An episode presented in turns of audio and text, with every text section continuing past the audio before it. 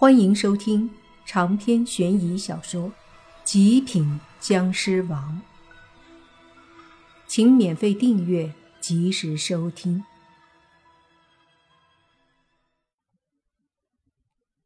黑暗中露出一道身影，他的个子不高，长得也有点瘦弱，皮肤有点黑，可脸上却是带着说不出的阴森。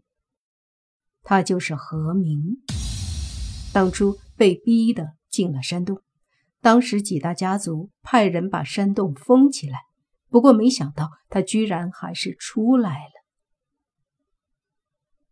莫凡，五大家族，我何明回来了，你们是时候还债了。何明的喉咙里。发出略微沙哑的声音，随即问一旁的何主任：“大伯，这个大阵确定可以被激发成杀阵吗？”那浑身冒着煞气的鬼魂点了点头，说：“没错，只要阴鬼王冲击封印，大阵就会启动。那时……”里面的一切都会在沙阵下灰飞烟灭。好霸道的沙阵！不过正好，就让他们都死在里面吧。”何明阴恻恻的说道。这时，鬼魂何主任又说：“不过……”我担心他们会阻止阴鬼王破封印，所以咱们得帮阴鬼王。怎么帮？柯主任说：“想办法让里面继续死人。这个简单。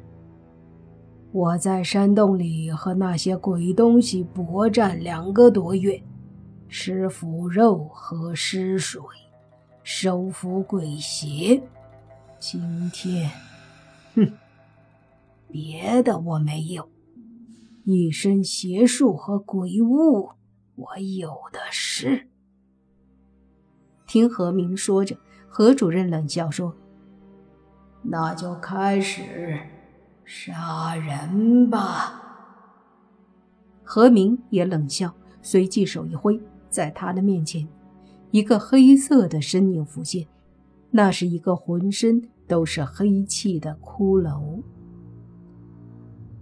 在另一处，七尾集团楼下，中年男人看着苏大、苏二、苏三以及苏七，还有一个白衣年轻女子，说道：“老四和老五这么久没有动静。”真是越来越过分了。苏七说：“父亲，四姐和五姐说不定这时候正在莫凡和泥巴那两小子身边干嘛呢？”你闭嘴！废话这么多，还不赶紧的开车带我们去！中年人怒道。苏七缩了缩脖子，又问中年人。他们在学校，学校里狐仙洞的三叔也在。中年人微微眯眼，说：“难不成还怕他？走，只要不惊动普通人，就什么也不怕。”好，苏七点头，便一脚踩油门，迅速向着学校而去。另一边，在一处偏僻的小巷子里。妖道看着对面的周炳的魂魄，说道：“那你知不知道他们在哪儿？”“我……我不知道。”周炳的魂魄非常虚弱，妖道很愤怒。几天前被墓中的阵法反噬，让他受了伤，现在好不容易恢复一些，就迫不及待的。想找莫凡和宁无心报仇，可惜却找不到。正在这时，几个男的拖着一个女孩进了巷子，正要好好的教育教育这个女孩，让她知道大晚上一个人不早点回家的下场。正好听到妖道对周炳的鬼魂大喝：“不知道，不知道，信不信我让你魂飞魄散？”周炳的鬼魂急忙说：“我真的不知道。”我只知道他叫莫凡。莫凡，该死！我要去哪里找？妖道大怒，张口就把周炳的魂魄吃了。本来那几个年轻人拖着妹子进来，见妖道在这里对着空气说话，以为他是神经病，就准备过来把妖道赶走。然后在这里轮流教育他们拉来的这个女孩。可是其中一个非常壮硕的男的，一听到“莫凡”这两个字，顿时一愣，对着妖道大喝：“你找莫凡做什么？”妖道看向那年轻人，说：“杀了他。”一听这话，那壮硕男子一愣，随即认真的打量了一下妖道。说：“你怎么杀得了他？”妖道冷笑说：“这个还不需要你来过问。你知道他在哪儿？”这个壮硕男子正是黄家南，他身体刚好一些，就出来跟朋友鬼混，正好路上遇到一个美女。上去一勾搭，就给她拖过来，准备玩玩的。之前他被小狐妖打的胸骨断了，他哥带人去报仇，居然全死了。这让他意识到莫凡不好对付，也就不敢找莫凡，这口气一直也咽不下去。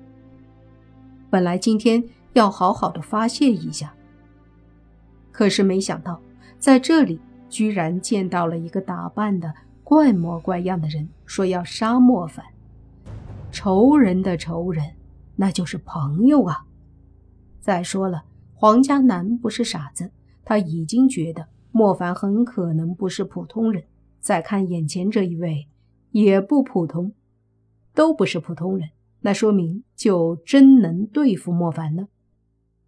于是黄家南便对妖道说道：“我知道。”但是你真的能杀他？妖道冷笑一声，看着地上被他们用迷药迷倒的女孩，缓缓地走了过去。黄家南眼睛微眯，手在身后慢慢地摸住了一把小刀。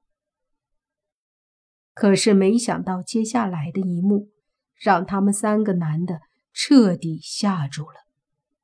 只见。妖道眼睛里居然冒出一丝绿光，地上的女孩好像被一股大力抓了起来。接着，妖道反手一挥，女孩被狠狠地摔在一边的墙上。这一摔，女孩嘴里直接流出血液，她痛得脸色都白了。可是因为浑身没有力气，所以痛也叫不出声。而诡异的是。他的身子没有落下来，而是后背紧紧地贴在墙上，同时他的双手双脚都张开的贴在了墙上。妖道嘿嘿笑了笑，随即慢慢地走过去，每一步踏出，女孩身上的衣服便好像被无数手在撕扯一般碎裂一片。当妖道走到女孩身前，他身上的衣服。已经完全没了，但身子还是贴在墙上，无法动弹。这一幕简直太诡异了，把黄家男和另外两个男的吓懵了。那妖道在他们眼中就像魔鬼一般，他们甚至想跑，但腿软了。他们就这般站着，看着妖道把身上灰色的道袍解开。然后贴上了墙上的女孩，那女孩顿时脸上露出痛苦的表情，似乎很想叫出来，但是却发不出声音，更无法挣扎一下。如今的他，心里除了痛苦，只有后悔。后悔为什么大晚上喜欢出来，像个幽灵一样的游荡。长篇悬疑小说《极品僵尸王》本集结束，请免费订阅这部专辑，并关注主播又见菲儿，精彩继续。